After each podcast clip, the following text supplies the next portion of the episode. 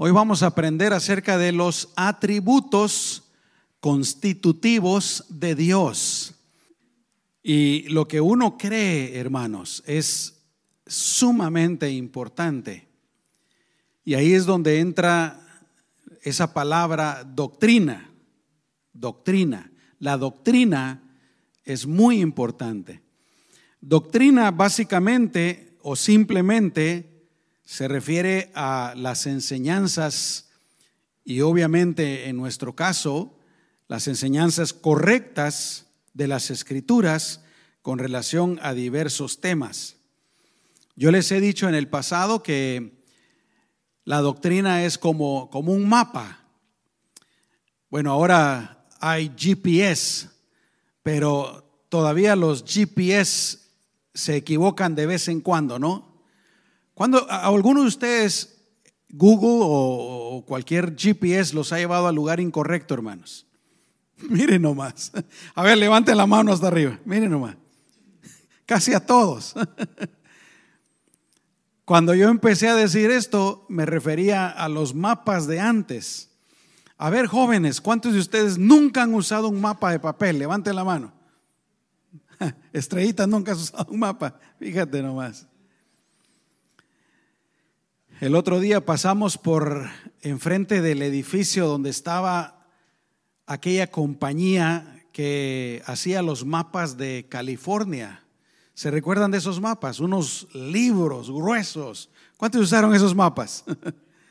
De espiral, ¿se recuerdan? Gruesotes de la ciudad de Los Ángeles y de los alrededores. Bueno, el punto es que la doctrina, mis amados hermanos, es como un mapa o como un GPS. Si la información es correcta, nos va a llevar al lugar a donde queremos ir. Pero si la información es incorrecta, nos va a llevar a un lugar equivocado. Y eso es lo que pasa con la doctrina. Si la doctrina es correcta, nos va a llevar al objetivo deseado. En el caso de la salvación, si tenemos la doctrina correcta, nos va a ayudar a llegar al cielo. Pero si la, si la información es incorrecta, hermanos, nos puede desviar, nos puede llevar a un lugar equivocado. Y una de las razones por las que la iglesia occidental se encuentra en la condición en que se encuentra es precisamente por varias razones. Una de las razones es que ya no se considera la Biblia como la revelación inerrante. Hace poco hablamos acerca de esto. La revelación inerrante, o sea que Dios fue el que inspiró este libro y lo inspiró sin errores, es perfecto. ¿Por qué? Porque Dios es perfecto y Dios no puede cometer errores de principio a fin, cada palabra. Por supuesto, hablamos de los ah, escritos originales, ¿verdad? Y la otra razón por la que la condición se encuentra en esta condición es porque precisamente no se enseña la doctrina correcta. Muchas iglesias el día de hoy están más interesados en números, en tener llena la iglesia. Eh, están más interesados en en quedar bien con la gente. El día de hoy hay muchos predicadores y pastores que les da miedo ofender a la gente. Y la verdad es que la palabra de Dios es ofensiva cuando uno está mal. ¿No es cierto? Es como el jugo de limón. Si uno no tiene ninguna herida, no duele para nada. Pero si uno tiene una herida, arde. Así es la palabra de Dios. Y tristemente, así está la condición de la iglesia. Quiero enseñarles unas fotos. Si me haces favor de poner la primera foto. Miren esta iglesia, una de las iglesias modernas, rodeada con banderas del movimiento LGTB más y todo el abecedario que le quieran poner. A ver la siguiente foto, Philip. Aquí también la bandera LGTB y el movimiento este Black Lives Matter, a cuyos líderes lo menos que les importaba eran los Black Lives, Lo único que les importaba el dinero, se quedaron y se gastaron todo el dinero. Una terrible situación. Eh, la, la próxima foto. Aquí vemos también una, un ministro, entre comillas, casando a una pareja del mismo sexo. Y creo que es la última foto, la misma situación aquí. Qué tremendo, ¿no? Y el Espíritu Santo, mis amados hermanos, predijo el tiempo que estamos viviendo. Esto no es ningún misterio y la verdad, aunque es alarmante aún para nosotros los creyentes, pero no nos debería de alarmar mucho. Escuchen lo que dice segunda de Timoteo capítulo 4, versículos 3 y 4. Dice, porque vendrá un tiempo en que no soportarán la sana doctrina. Hay personas que van a la iglesia y se les enseña la palabra de Dios y no la soportan. Dicen en esa iglesia no hay amor. En esa iglesia hablan muy feo, hablan muy fuerte. Y seguramente tal vez nunca han leído la Biblia, porque si hubieran leído la Biblia dirían, pues es lo que la Biblia dice, ¿no? Eh, pero sigue diciendo, sino que aún teniendo comezón de oír, se amontonarán maestros eh, conforme a sus propios malos deseos y se apartarán de la verdad. Sus oídos, eh, y apartarán de la verdad sus oídos y se volverán a las fábulas. Algunas cosas que se enseñan el día de hoy en algunas iglesias no tienen nada que ver con la Biblia, hermanos. Tal vez tienen un poquito ahí de la Biblia, pero están apartados de la Biblia. Pablo le dijo a Timoteo que cuidara la sana doctrina. Por eso les decía yo al principio que la, la doctrina es importante. Le dice que cuide la sana doctrina, que persista en ella, porque si hace esto, se salvará él y los que lo escuchan. Primera de Timoteo 4:6 dice, ten cuidado de ti mismo y de la doctrina. ¿Se dan cuenta, hermanos? Persiste en ello. Si haces esto, te salvarás a ti mismo y a los que te escuchen. Pablo le había enseñado a Timoteo la sana doctrina. Y por eso le dice, ten cuidado, cuídala, no, no dejes que se corrompa. Es fácil cuando ponemos a escuchar otras cosas, ¿verdad? Por eso yo les he dicho varias veces aquí, mis amados hermanos, tengan cuidado a quienes ustedes escuchan. Hay, creyentes que les gusta estar surfeando por eh, YouTube y escuchando a otros predicadores.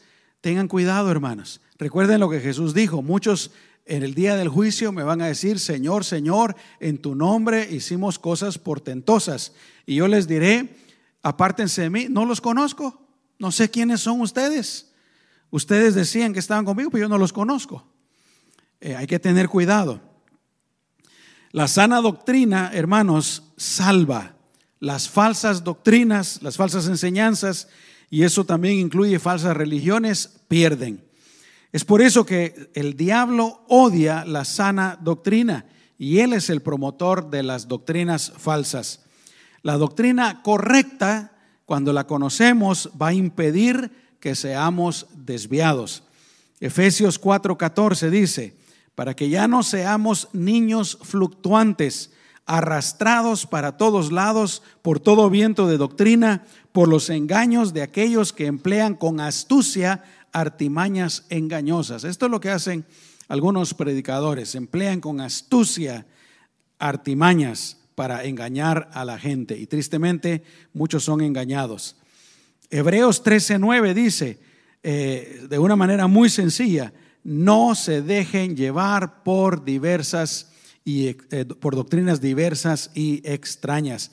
Hermanos, el evangelio es sencillo, el evangelio es, simple. Tristemente, muchas personas se cansan del el Evangelio, se cansan de la verdad. Ya cuando lo conocen, ya cuando lo entienden, quieren escuchar algo nuevo. Ahí es donde viene la comezón de oír. Son se dejan llevar por sus emociones. Oh, vamos para allá. Ahí sí, dicen entre comillas, está la unción del Señor. Eh, ese predicador sí está, entre comillas, ungido. Pero hermanos, eh, no hay que cansarse de la verdad. ¿Cuántos pueden decir amén? Segunda de Juan 1.10 dice, si alguno se les acerca y no trae esta doctrina, no lo reciban en su casa y ni siquiera le deseen que tenga paz. Amén. Así es que hoy vamos a hablar pues un poco acerca de lo que la Biblia nos enseña eh, con relación a Dios. Y es interesante notar que la Biblia no trata de demostrar la existencia de Dios. La Biblia simple y sencillamente lo da por sentado.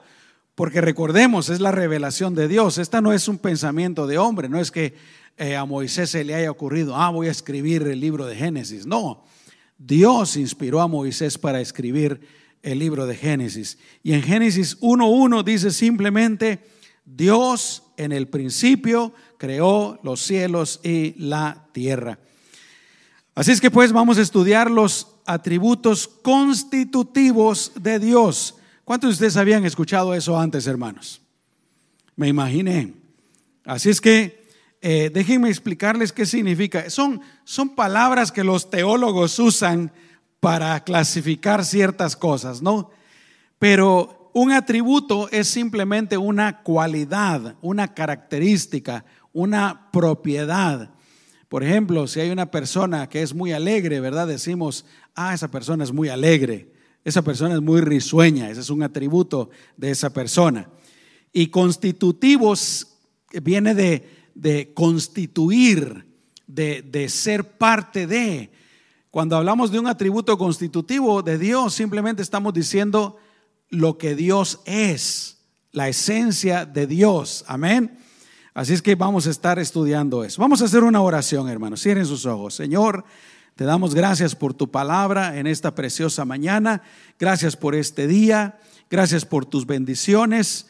Señor, usa tu palabra para bendecir a tu pueblo. Esta lección, Señor, aunque sea una lección, úsala para bendecir a tus, a tus hijos. Que la recibamos con un corazón dispuesto, abierto. Y si alguien más trae algún otro tipo de necesidad, con el poder de tu Espíritu Santo y tu conocimiento, Señor, ministra y ayuda a esta persona. En el nombre de Jesús. Amén, amén. Muy bien, número uno. El primer atributo constitutivo es que Dios es autoexistente. Dios es autoexistente, que simplemente significa que Dios existe por sí mismo. Y miren lo que dice Hechos capítulo 17, versículos 24 y 25 dice, el Dios que hizo el mundo y todo lo que en él hay es el Señor del cielo y de la tierra. No vive en templos hechos por manos humanas, ni necesita que nadie le sirva. ¿Pueden leer conmigo lo que sigue? Dice, porque a él no le hace falta nada pues Él es quien da vida y aliento a todos y a todo. Básicamente, hermanos, este atributo de Dios significa que a Dios nadie lo creó, a Dios nadie lo hizo. Dios no tiene padre ni madre, Dios no tiene principio ni tendrá fin, no depende de nadie más, no necesita de nadie más, no necesita de nada más para su existencia y subsistencia. Él simplemente es. Él lo creó todo y todo depende de Él. Eso sí, todo depende de Él. Él es completo en sí mismo. No le hace falta nada. Él es único, Él es eterno. Dios no necesita de la creación ni de, nosotros para existir. A Dios no le hace falta, hermanos, nada de nosotros. No importa lo que digan las canciones cristianas, no importa lo que digan los predicadores, Dios es autoexistente, autosuficiente. ¿Cuántos dicen amén, hermanos? Cuando nosotros logramos entender cómo es Dios verdaderamente, cómo Él se revela en su palabra, nuestra mentalidad cambia. Amén. Hay algunas canciones cristianas por ahí y yo las entiendo, hermanos. Yo no tengo nada en contra de eso porque eh, Dios acepta la poesía también, ¿no? Ah, que dicen, ¿verdad? Dios vino y me anduvo buscando por todas las, movió montañas y toda la cosa. Eh, pero no es que Dios nos necesitara, hermanos. Dios lo hace por amor. Dios lo hace porque también en su naturaleza está el amor. Y Dios nos creó para tener comunión con Él, ¿no? Pero por ejemplo, Isaías 44, 24 dice que Dios no necesitó que nadie lo ayudara en su creación. Dice, Así dice el Señor, tu redentor, el que formó desde el vientre, el que te formó desde el vientre. Yo soy el Señor, el que todo lo hace, el que extiende los cielos sin ayuda, el que extiende la tierra por sí mismo. Juan 5:26 dice que Dios tiene vida en sí mismo. El Padre tiene vida en sí mismo. Y se recuerdan lo que dijo Jesús en Juan 10:18 Nadie me la quita, sino que yo la doy por, por mi propia cuenta.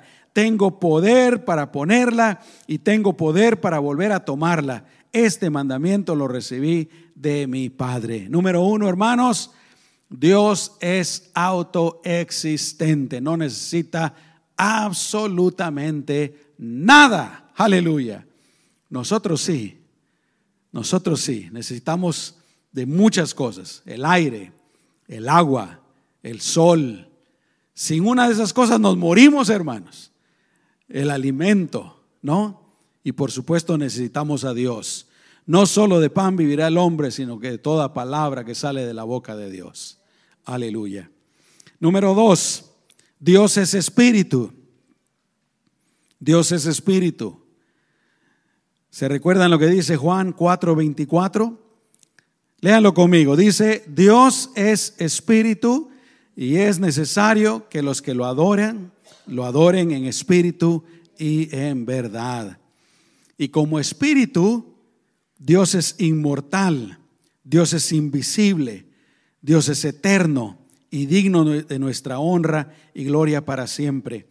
Y aquí está el pasaje que leía nuestra hermana Sonia al principio del servicio. Leámoslo todos juntos. Dice, por tanto, al Rey de los siglos, al inmortal e invisible, al único y sabio Dios, sean el honor y la gloria por los siglos de los siglos. Amén. Aleluya. Como espíritu, hermanos, Dios vive en una luz a la que no podemos acercarnos los seres humanos. Primera de Timoteo 6, 16 dice, el único que es inmortal y que habita en luz inaccesible, a quien ningún hombre ha visto ni puede ver, al cual sea la honra y el imperio sempiterno. Amén. Aleluya. Dios no está encadenado por las ataduras de la materia física. Él es espíritu. Nosotros sí, ¿no? Estamos aquí, hermanos. Yo estoy aquí, yo no puedo estar ahí donde ustedes están, ni ustedes, aquí donde yo estoy. Estamos encadenados a lo físico, pero el Señor no, Él es espíritu. Número tres, me gusta mucho el número tres, Dios es conocible.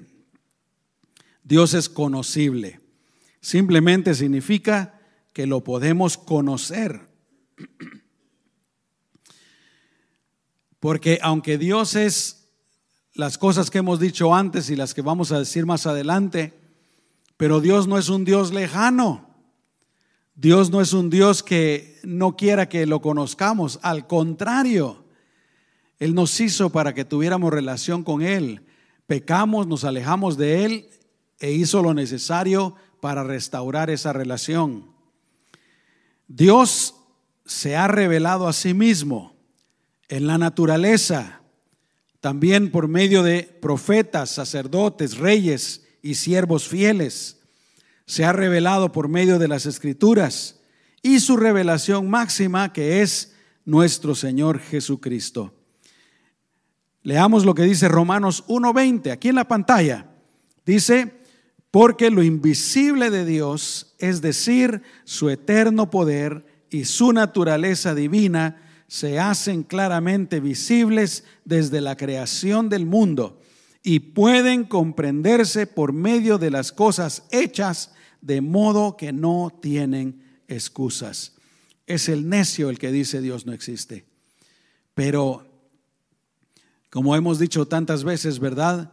Hermanos, viendo la creación de Dios, la única conclusión sabia, inteligente a la que uno puede llegar es, esto lo hizo alguien superior. Y nosotros sabemos que es nuestro Dios Todopoderoso. Amén. ¿Cómo es posible que estas personas, científicos que han estudiado tanto, y tal vez es el problema, ¿verdad?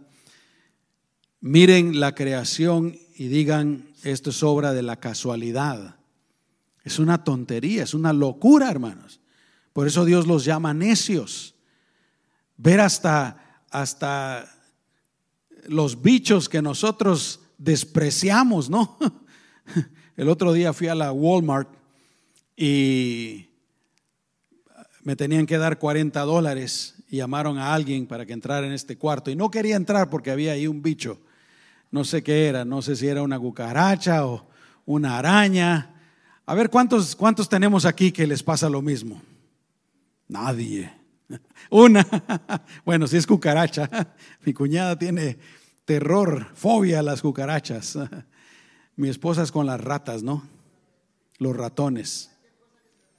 Yo les he contado a este amigo que yo tenía, bien musculoso, le gustaba hacer ejercicios, fuerte, eh, pero tenía fobia a las arañas, hermano.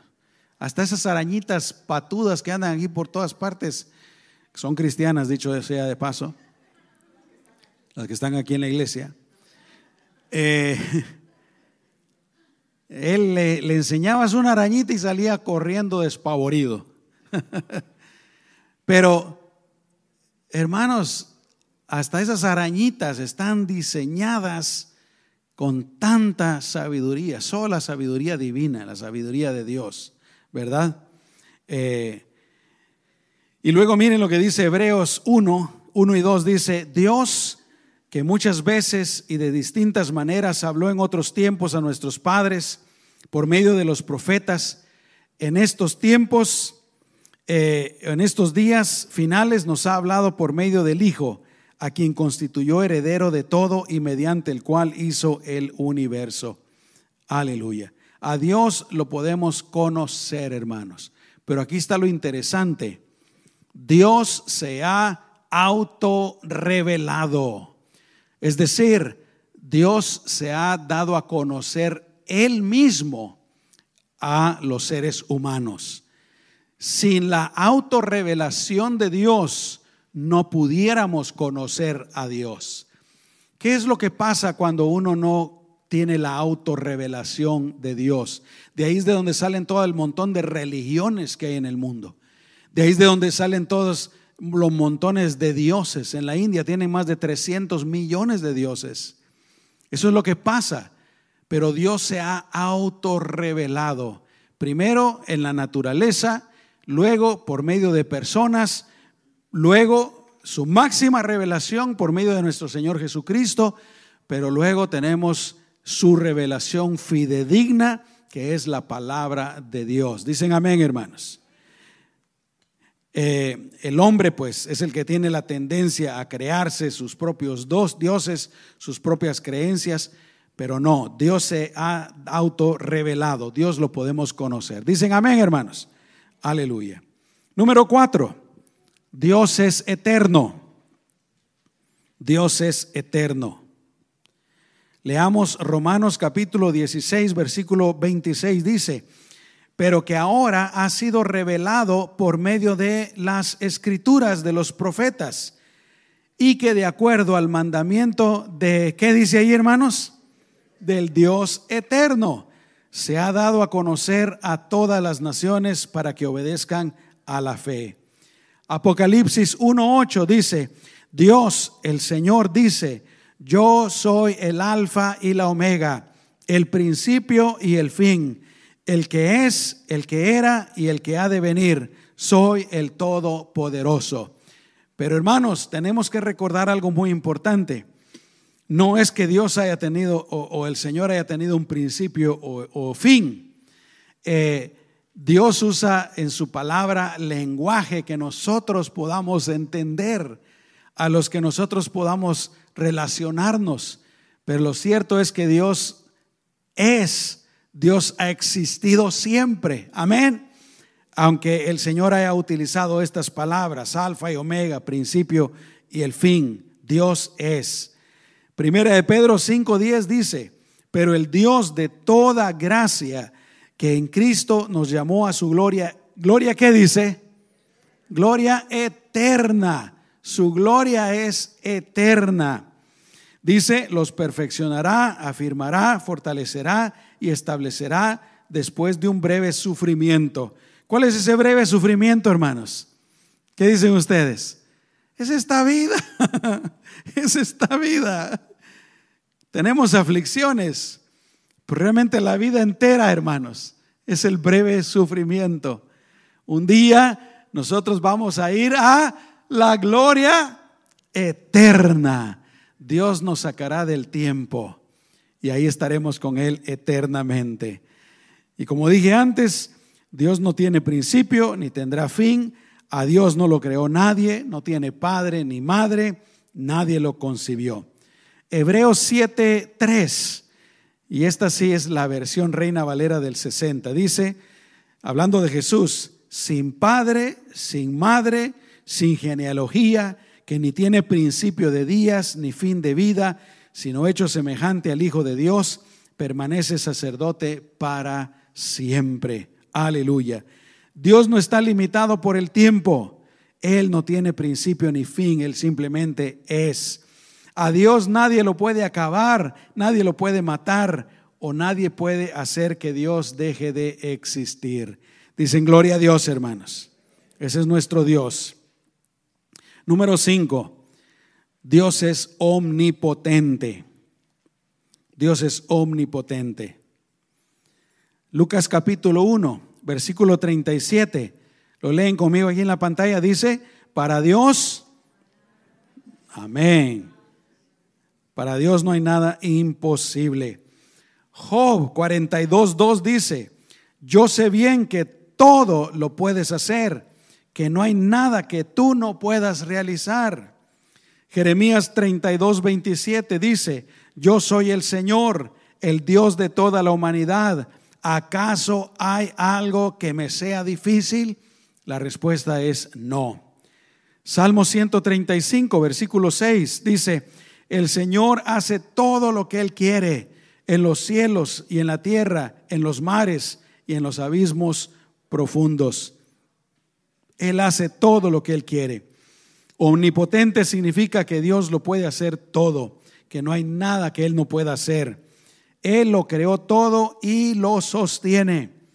Vamos a leer Hebreos 1.3. Léanlo conmigo en voz alta. Dice, Él es el resplandor de la gloria de Dios. Es la imagen misma de lo que Dios es.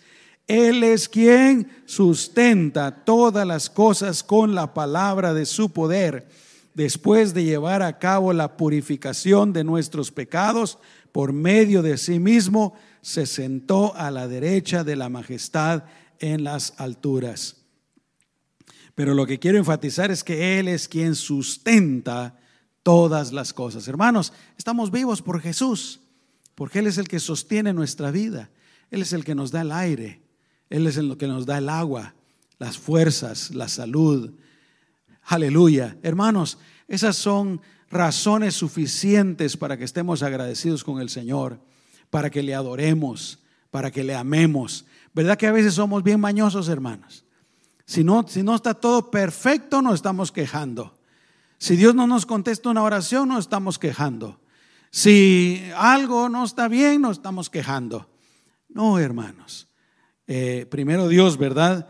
Que aprendamos a ser agradecidos, a ser contentos.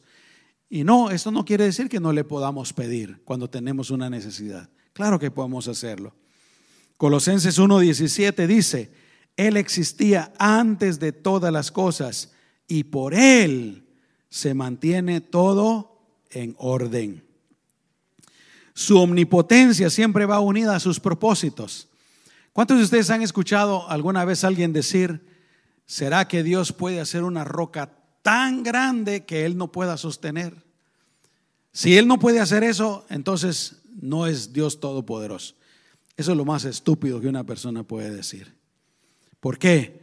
Porque la omnipotencia de Dios siempre va unida a sus propósitos. Dios nunca va a hacer algo tan tonto como eso, ¿verdad? Eh, y el hecho de que Dios sea omnipotente no significa que Él siempre va a hacer lo que nosotros le pedimos. A ver, hermanos, ¿a cuántos de ustedes Dios no les ha respondido alguna oración? Levanten la mano con toda confianza. Sean valientes, hombre. No sean mentirosos. Todos deberíamos de levantar la mano, hermanos. Todos debemos de levantar la mano. ah, eso es diferente. ¿Saben por qué? Porque Dios no es un cumple caprichos. Dios no es el, el mago de la lámpara maravillosa. Amén. Dios no es un genio. Ah, siempre Dios, su omnipotencia va eh, junto con sus propósitos. Por ejemplo, la Biblia dice que uno de los propósitos del Señor es darnos madurez, hacer paciencia en nosotros. Y Dios usa las aflicciones, dice, ¿verdad? Qué tremendo. Eh, Dios sabe por qué hace las cosas, hermanos. Pero por supuesto, esto no debe de detenernos de pedir, no debe detenernos de buscar, no debe detenernos de, de tocar. Nosotros no sabemos cuál es la voluntad de Dios. Y la Biblia está llena de invitaciones para que pidamos. Amén para que le pidamos al Señor. Así es que siempre hay que hacerlo, siempre hay que hacerlo. Pero si no nos contesta, pues seguir esperando, seguir pidiendo. Y pues si no es su voluntad, ni modo. Amén. Gloria a Dios. Pero en su omnipotencia, Dios nos ama y Él desea ayudarnos. Aleluya. Alguien se puede preguntar, si Dios es omnipotente, ¿por qué hay tanto caos en el mundo? Bueno, la respuesta es que el plan de Dios se está cumpliendo. Recordemos que Dios todo lo hizo perfecto y fue el diablo y el hombre el que lo echó a perder todo. Amén. Dios tuvo que crear un plan para resolver esta situación. Miren lo que dice Isaías 14, 24. Léanlo conmigo. El Señor de los ejércitos hizo este juramento. Todo se hará tal y como lo he pensado. Todo se confirmará tal y como lo he decidido. Qué tremendo, ¿no? Número 6. El Señor es omnipresente. Todos sabemos que esto significa que Él está en todo lugar. Jeremías 23, 24 dice, ¿podrá alguien esconderse donde yo no pueda verlo? ¿Acaso no soy yo el Señor que llena el cielo y la tierra? Palabra del Señor. Dios está presente en todo lugar y en todo tiempo, hermanos. Omnipresente quiere decir eso. Está presente en todo lugar, pero también en todo tiempo. Yo lo he dicho así, Dios está fuera del tiempo. Dios mira, supóngase que aquí en, esta, en este púlpito, ¿verdad? En la parte de arriba, está toda la historia de la creación y de la humanidad. Dios lo puede ver absolutamente todo. Amén. Eh, Proverbios 15:3 dice, los ojos del Señor están, ¿dónde? En todas partes, y observan a los malos y a los buenos. Y obviamente nadie puede ocultarse de Dios. Salmo 139, versículo 7 dice, ¿dónde puedo esconderme de tu espíritu? ¿Cómo podría huir de tu presencia? Y ahí el salmista sigue diciendo, ¿verdad? Si me subo a los cielos, ahí estás tú. Si me tendiera en el sepulcro, ahí estás tú. Si levantara el vuelo hacia el sol, ahí estás tú. Si habitara en los confines del mar, ahí estás tú. Aún allí tu mano me sostendría, etcétera, etcétera. Dios está en todas partes. Y número siete, Dios es omnisciente, omnisciente. Quiere decir que Dios lo sabe todo, ¿no? Hebreos 4:13 dice, nada de lo que Dios creó puede esconderse de él, sino que todas las cosas quedan al desnudo y descubiertas a los ojos de aquel a quien tenemos que rendir cuentas. Dios lo sabe todo. Romanos 11:33 al 36, aquí está en la pantalla, dice, qué profundas son las riquezas de la sabiduría y del conocimiento de Dios cuán incomprensibles son tus juicios e inescrutables sus caminos. Porque ¿quién ha entendido la mente del Señor? ¿O quién ha sido su consejero? ¿O quién le dio a él primero para que él tenga que devolverlo? Ciertamente todas las cosas son de él y por él y para él. A él sea la gloria por siempre. Amén. Aleluya. Dios lo sabe todo. Él tiene el conocimiento, toda la sabiduría. No hay nada que Dios no sepa, hermanos. ¿Cuántos dicen amén? No hay nada que Dios no sepa. Aquí cuando los científicos descubren algo, lo único que están haciendo es precisamente eso, descubriendo algo que Dios ya creó. Amén. Aleluya. Isaías 46, 10 dice, yo anuncio desde un principio lo que está por venir. Yo doy a conocer por anticipado lo que aún no ha sucedido.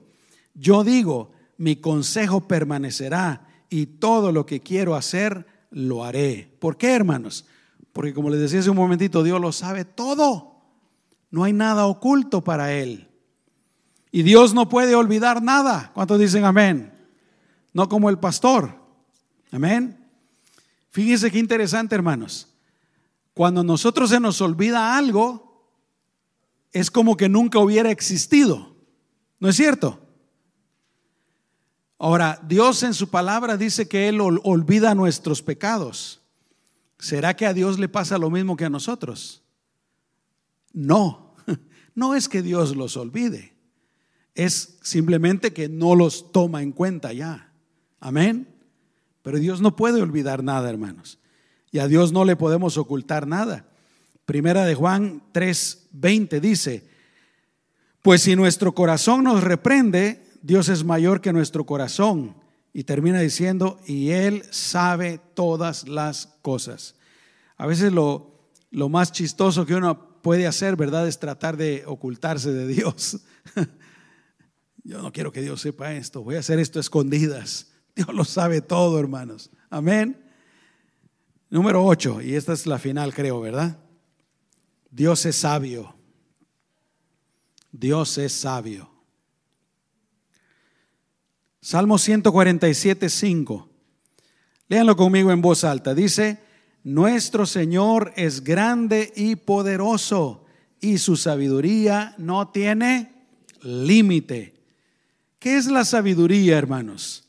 La sabiduría es conocimiento, pero saber aplicar el conocimiento de tal manera que ese conocimiento sea de provecho, sea de beneficio propio o para los demás. En el caso de sabiduría espiritual, es aplicar los conocimientos que recibimos de Dios, aplicarlos a nuestra vida para vivir de una manera que le agrade a Dios, para alcanzar vida eterna, pero también para vivir de una manera recta y provechosa. No es solo conocimiento. Yo he conocido personas que son muy inteligentes, pero no tienen nada de sabiduría y, no conocen a Dios. He conocido personas que tienen poco conocimiento, pero el poco conocimiento que tienen lo saben aplicar a sus vidas y viven de una manera sabia. Amén. Eh, entonces, en el caso de Dios, imagínense ustedes, Él lo sabe todo y Él sabe cómo aplicar esos conocimientos de tal manera que todo lo que Dios hace es perfecto y está siempre de acuerdo con sus propósitos eternos. Proverbios 3:19 dice, con sabiduría el Señor fundó la tierra, con inteligencia el Señor afirmó los cielos. Job capítulo 12, versículo 13 dice, pero la sabiduría y el poder son de Dios y suya también la decisión inteligente. Dios no comete errores, Dios no se equivoca, Dios no hace nada malo. ¿Cuántos dicen amén? Y qué hermoso que Él dice que si nos hace falta sabiduría, que la pidamos a Él, que es totalmente sabio. Santiago 1.5 dice, si alguno de ustedes requiere de sabiduría, pídasela a Dios y Él se la dará pues Dios se la da a todos en abundancia y sin hacer ningún reproche. Qué hermoso, ¿verdad? Amén. Mi amado hermano y hermana, ¿conoces tú a Dios? Gloria a Dios. Has conocido al único y verdadero Dios, al Todopoderoso. Qué bendición. Hay mucha gente que no lo conoce. ¿Y saben qué es triste, hermanos? Bien triste. Hoy en la mañana yo estaba pensando en eso, meditando en eso, y mi corazón se entristecía, que hay personas que teniendo el plato servido del conocimiento de Dios, lo rechazan, no lo quieren, lo desprecian. Qué tremendo. Y me recordé de, aquellas palabras de Jesús donde dice, no le, den la, no, le den las perlas a los cerdos, ¿verdad? A veces eh, yo, yo, interpreto eso como que a veces hay, hay personas que siempre están rechazando y rechazando y rechazando y rechazando al Señor, eh, cuando hay otras personas que están listos para recibirlo. Hay que ir con aquellos, dárselo a los que tienen hambre. Amén. Estas personas, pues si uno ya les compartió, orar por ellos, cuando haya la oportunidad, volver a, repetírselos, pero hay personas, hermanos, que nunca van a aceptar el Evangelio. Amén. Eh, vamos a orar, vamos a orar. Cierren sus ojos. Señor, te damos gracias por tu palabra. Te damos gracias por esta enseñanza. Te damos gracias por la sana doctrina. Ayúdanos a seguir aprendiendo, a seguir creyendo, a seguir guardándola en nuestro corazón.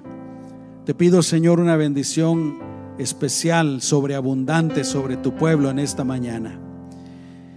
Y Señor, en tu nombre precioso te pido, si hay alguien aquí, yo sé que lo hay, Señor, que trae alguna necesidad, que necesita de tu intervención. Hemos dicho que tú eres todopoderoso, Señor. Dije que tú nos amas y así es. Tú nos amas, Señor, a pesar de ser tan grande, incomprensible, grande para mente grande para nosotros. Pero Señor, tú nos amas. Yo te pido, Señor, que extiendas tu mano hacia esta persona en esta mañana y toques su vida. Hagas un milagro, Señor y le ayudes, le ayudes a seguir adelante. Responda su oración, Señor. En el nombre de Jesús te lo pedimos. Gracias, Jesús.